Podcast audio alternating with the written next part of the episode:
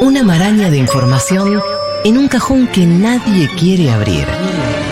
Hasta que llega a él y encuentra ese tesoro en el caos, ese oasis en desconcierto, ese caramelo media hora en extinción, entre encendedores rotos y monedas fuera de circulación. Es el momento de Fernando Cacurri y su gabinete inclasificable.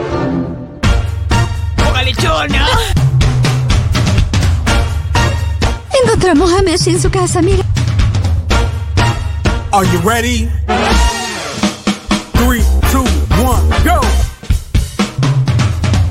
Pam, pam, pam, pam. Es el momento del gabinete de Fernando Cacurris. Ayer volvió el señor televisión. La verdad que sí. La verdad, aunque las nuevas generaciones no lo consideren así, pero es el señor, fue el señor televisión en un momento en la Argentina, eh, el referente de la televisión. Pero, ¿quién inventó la televisión? Porque no la inventó Tinelli. No. Ah, ¿quién La inventó? inventó Tinelli. ¿De dónde sale la televisión? Bueno, la televisión, el televisor, mejor dicho. El aparato. El aparato en sí, la cámara y el televisor, porque sin uno no está el otro. uno, uno no sirve el otro.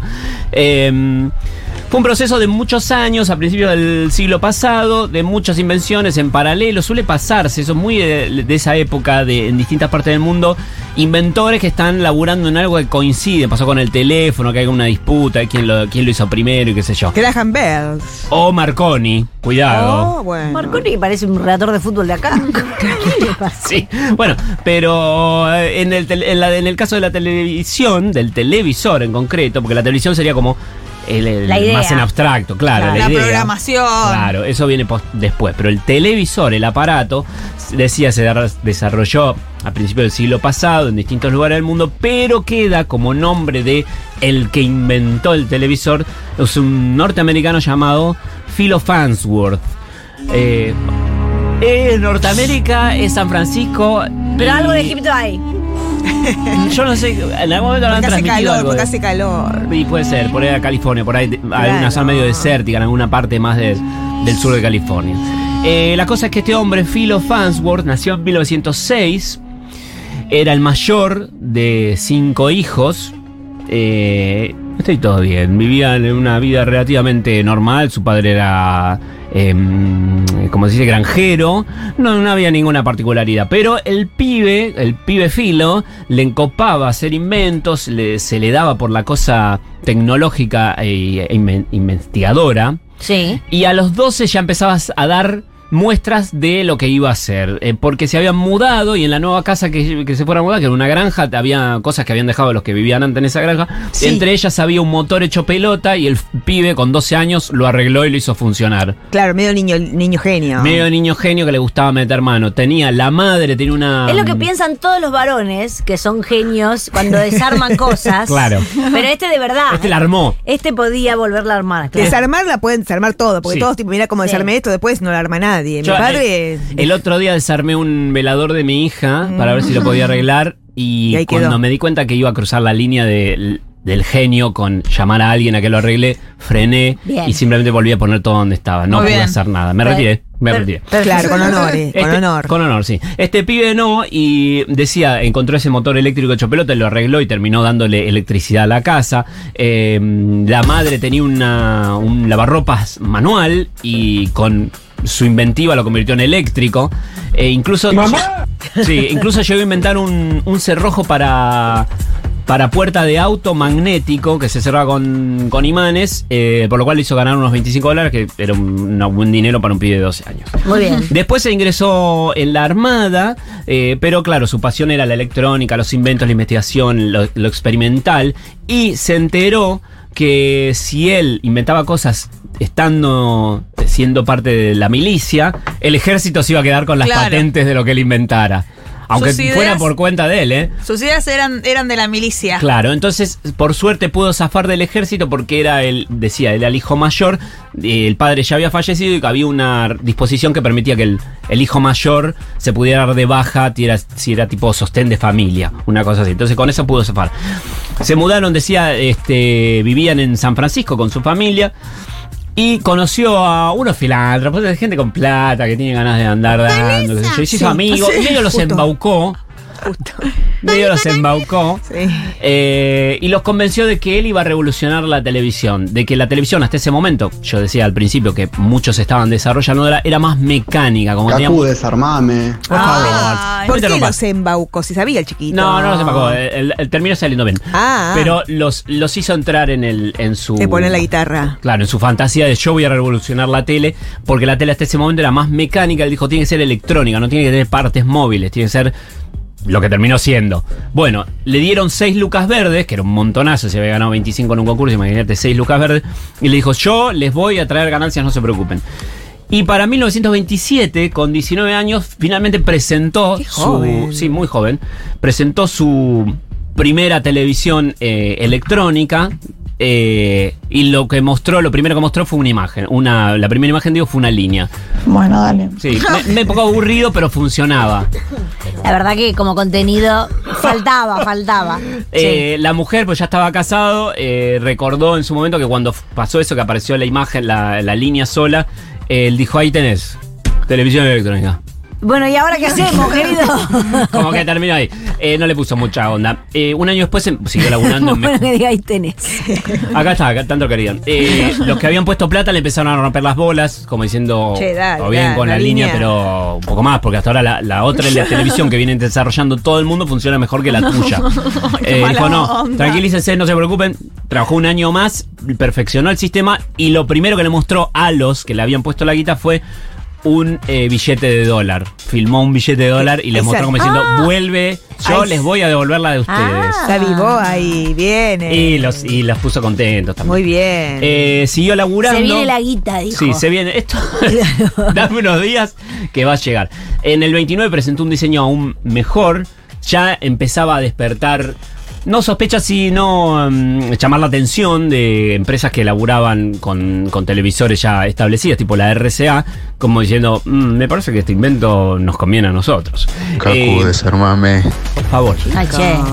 En esa, en esa tercera muestra del televisor, cómo estaba funcionando, la, le hizo una, puso una imagen de su mujer.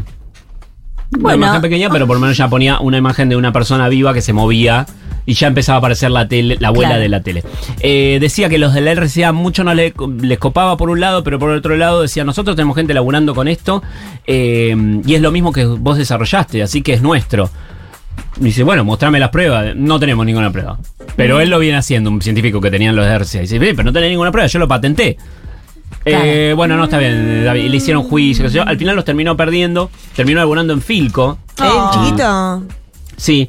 eh, y eh, en Filco se desarrolló, ya medio que abandonó un poco de, él, de, de su mano, pero sí ya se empezó a desarrollar en serie. RCA retiró las demandas y después todo el mundo empezó a usar la televisión o el televisor como él lo propuso. Eh, los las primeras tele- televisaciones o, la televisión en abstracto, en el concepto de televisión, son del 36, justamente RCA que empieza a mostrar, uy, empieza a mostrar las primeras transmisiones de cositas, las Olimpiadas de Berlín fue una de las primeras cosas televisadas. eh, la- Ah, Pero ¿quién la veía? ¿Quién la veía? Porque Y- tenían que tener otra tele. Re pocos, había re pocos televisores, Claro. pero bueno, era un super mega lujo, pero estaba funcionando. Se podía grabar, se podía filmar y se podía, alguien lo podía ver en su casa. Tenía que ser a- mucha anduvo. plata tenías que tener. Claro. Eh, en 1941 recién llegó la primera, lo que se conoce como televisión comercial, porque la de NBC eh, hizo la primera publicidad de 10 segundos que le dio 7 dólares de ganancia en el incipiente Bastante. mercado de tele ya comercial. Este hombre no le gustó mucho su propio invento, quedó un poco desilusionado. Ay, no. Porque él quería que la tele fuera para educar. Siempre Y- lo mismo. Yo hice la pólvora, pero era para el, Sí, para el 4 de tren de julio. no sé qué carajo. Eh, chicos, eh, todo, Todo al para final es para matar gente. Sí, sí, bueno, sí. él quería, él quería educar y no que se utilizara en el entretenimiento. No le hubiese gustado el bailando. Claro. Eh, se puso un poco. Mucho menos el de este año. No. se puso un poco contento cuando fue la mm, televisación de la llegada del hombre a la luna y le dijo a la mujer, bueno, esta vez, está bien, eh, valió la pena el invento que hice. Eh, solo una vez apareció en la tele e irónicamente fue en un programa de concursos. Que fue a contar que él había inventado el televisor y nadie le, cono- nadie le conocía, nadie sabía quién carajo no. era. Nadie le importaba nada. 57. Eh, así que, como decíamos, eh, la tele apareció, creció y acá es muy discutido. Vos decís que la tele sigue en pie. Yo considero que claro. está un poco extinta. Discúlpame. Danila. Discúlpame. Sí. Anoche, todo este grupo humano Sí. ¿Qué ¿Qué estaba se haciendo? congregó. Nunca charlamos tanto de noche. ¿Qué pasó? Ayer charlamos como nunca. ¿Por qué? Porque tenemos 40 años, Danila, y vos, Vos 35. tenés 40 años, hija de puta. vos 35, 35. no tiene nada, tengo 34, hija de puta, hija de puta, hija de puta. Bien, eh, decía que estaba un poco extinta la tele, no del todo, no tanto como Rafus cuculatus. Ay, Rafa. ¿Quién es Rafus cuculatus? Mi bebé. Lo conocemos mejor como el pájaro dodo. ¿Quién lo conoce ¿Sabe quién mejor? es el pájaro dodo? Estas son las pelotudeces que leo yo. Uno que se extinguió. Sí. Era un pájaro que vivía en las islas eh, Mauricio, en, cerca de Madagascar, en el Océano Índico, en la zona de África, pero de aquel lado, no de nuestro lado. Eh, Es frustrante. y el pájaro vivía una vida lo más normal y común, era feliz, y como no tenía depredadores en la isla, no volaba. Era un pájaro medio, medio pingüinón. Grandote, pico largo, una Picudo, mezcla, de, una mezcla de gallina y pato, pero más grandote. Eh, llegaba a medir un metro de altura, más o menos, pesaba entre 13 y 23 kilos, era grande. Eh, ponía los huevos en el suelo porque en total no le pasaba nada en la isla. Así que podía poner, no tenía No se- había no otros aprendió- pájaros nada más. No aprendió a cuidarse. No aprendió a cuidarse hasta que, hasta este que gato llegaron los portugueses y dijeron, pues este pájaro es muy fácil de cazar. Y para el 1500 más o menos. Y empezaron a cazarlo a lo bestia, a lo bestia, a lo bestia, a lo bestia. Y en menos de un siglo lo extinguieron directamente.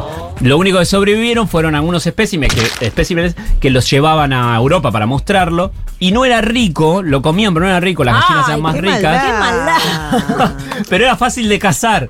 Entonces lo, lo, lo, lo comían porque era fácil, porque no se defendía. Ay, basta esta historia, acá como estoy sensible. eh, y porque el plumaje era muy llamativo, entonces eh, vendían el plumaje Ah, y bueno. era como muy exótico. Pero no ponga, no pongas audios de Rafi en el medio de lo del pájaro, se confunde todo. ¿Ves? Mirá. Uh, ahora ya. Bueno, yo ¿Cómo lo-? Te sale muy igual. que. Se te sale igual, ¿eh? No, no es mi hijo, querida. Eh, Es familiar de las palomas.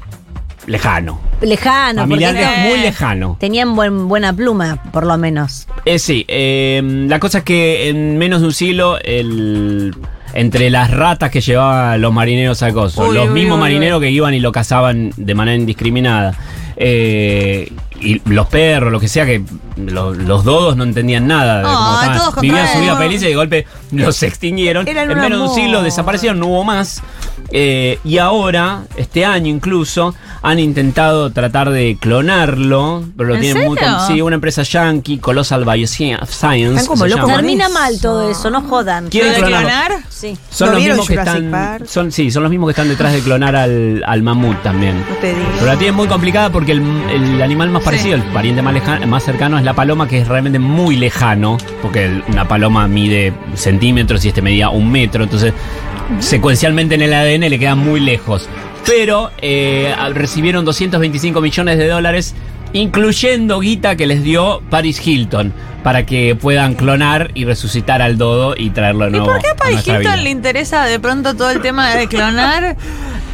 Porque, Porque para tiene el plata. dodo, el dodo había un dibujito, me parece. Eh, como de Disney, algo así.